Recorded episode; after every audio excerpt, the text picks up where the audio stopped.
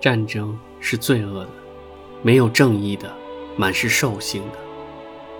在我看过的非常有限的文史资料中，除了南北朝鲜的记载，几乎各个国家的学者们就将上世纪发生在朝鲜半岛上的那次战争定义为美国和中国的直接对抗。如果将意识形态和国际政治格局都算上，那也是苏联及其代理人中国和美国以及从属国之间的一次直接冲突。所不同的，只是这次战争中的美国没有和所有的代理人战争一样，获得哪怕表面上看起来很美的胜利，反而是彻头彻尾的失败。但是，无论如何。在所有的这些记录中，看不到关于朝鲜民族、朝鲜南北政府以及军队的任何正面描述，仿佛战争双方都将那片土地和那些人当做一个背景，一堆数字。而截然相反的是，无论是北朝鲜还是韩国，在描述这段历史的时候，则无一例外的全力淡化，甚至无视中国。及其背后的苏联、美国和那些顶着联合国军名义的多国部队，太极旗飘扬中，中国人民志愿军只出现了一个漫山遍野冲锋的镜头，而可怜的美军，除了一堆飞机，连个正面的人物镜头都干脆没给。好在仁川登陆等等历史背景无法回避，否则估计电影里基本上连麦克阿瑟的名字都不会出现了。这。是一个民族的悲哀和屈辱，从殖民地直接沦落为战场，而战争主导的双方却根本对这个民族不怀好意。但在战争中相互厮杀和屠戮最狠、最彻底的，却恰恰是战争主导双方操控下的那些傀儡，而这些傀儡原本是兄弟，傀儡的命运几乎都是被强加的，因此。身为傀儡后人的反思，多半是抗争、不屈和反战。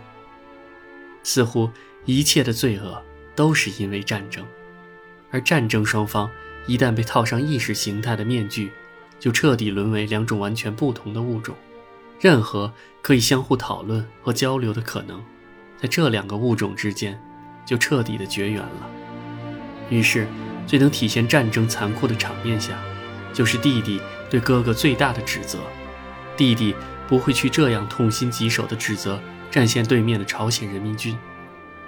所有看电影的韩国人，大概也同样不会认为，其实那些人是死在人民军的枪口之下。即便哥哥不是为了一枚勋章、一个口头的承诺、一个对兄弟的愿望而去拼命冒险，这些人在战场上，在战场下，一样。会死于枪下，死在自己的同胞的手里。究其根本，无非是战场对面的那些人是不会讲什么兄弟情义的，所以对自己身边兄弟的伤害，相对而言最安全，最没有风险。而更进一步，在利益的面前是没有兄弟情义的，所以对那些弱小同胞的伤害，相对而言最安全，最没有风险。所以，当看到弟弟那么大义凛然地在战场上，在杀戮中去指责自己的哥哥，以代表一种反战的高标来俯视身为杀戮者的兄长时，我能看到的，只是一个心理年龄还没有完全长大的小孩子的任性和无知。在看到哥哥的未婚妻最终倒在反攻联盟枪下的时候，我的第一个反应则是，当信仰被拔高成为宗教的时候。就天然的拥有了反人类的因子，而意识形态上的争端，几乎无例外的都可以归于宗教战争的范畴。在这种背景下，人性的泯灭和扭曲，以及对自己人比对敌人更狠，从来都是一种必然。战争的爆发对于兄弟们来说，不是即刻感到了使命的召唤，而温馨家庭即将面对的坎坷预兆。他们并不想登上战争，哪怕是所谓的为祖国而战，很荒谬。国家，一个事实上虚无缥缈的概念，不过是统治者为自己的描金而已。弟弟被捉上了战场，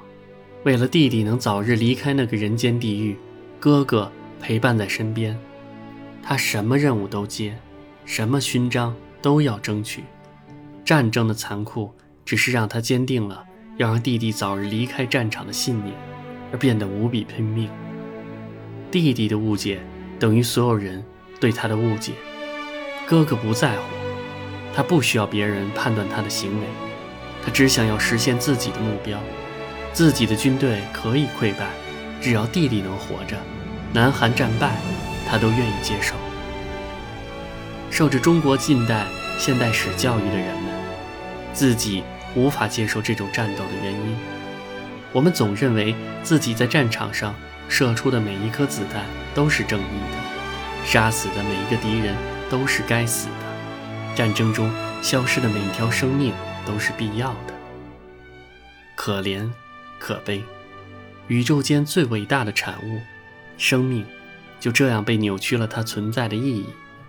为一个不存在的是非属性的主义，为一个荒唐的国家概念，为一个任何人都无法代表的群体，人民，生命可以被自己的主宰者慷慨地撤销。武器是杀人的，军队是杀人机器，本质如此，只是我们想了无数的借口，让他们变成伟大的东西。故事的发展说明了这些伟大的东西是多么的荒谬：妻子被自己为之战斗的国家所网杀，弟弟在自己拼命为之规避的战火所熄灭，被俘的哥哥失去了一切希望，只剩下仇恨。这种仇恨只需杀戮，所以他可以判出，沙想曾和他有相同战斗目的的刽子手们。他也可以在发现弟弟仍活着时，于重围中倒戈。看到这里，也许没有会骂他是奸贼，亦或叛徒。在无法保全最完整的人性时，他选择保全自己最基本的人性。他是愚昧的，但至少，他看着像那么个人。我从来都对共产主义所宣扬的英雄们不甚感冒。我痛恨战争，至于恨屋及乌，恨战争中的一切：士兵、将军、武器、战略、目标，他们存在的一切的一切的意义，只是为了一个词——杀戮，仅此而已。哥哥并没有多大的见识，只是作为一个真正的人活着。那些有着大见识的人们，却在把枪口对着寸寸河山，对着血肉同胞，对着自己早已被阉割的灵魂。生命的意义与国旗无关。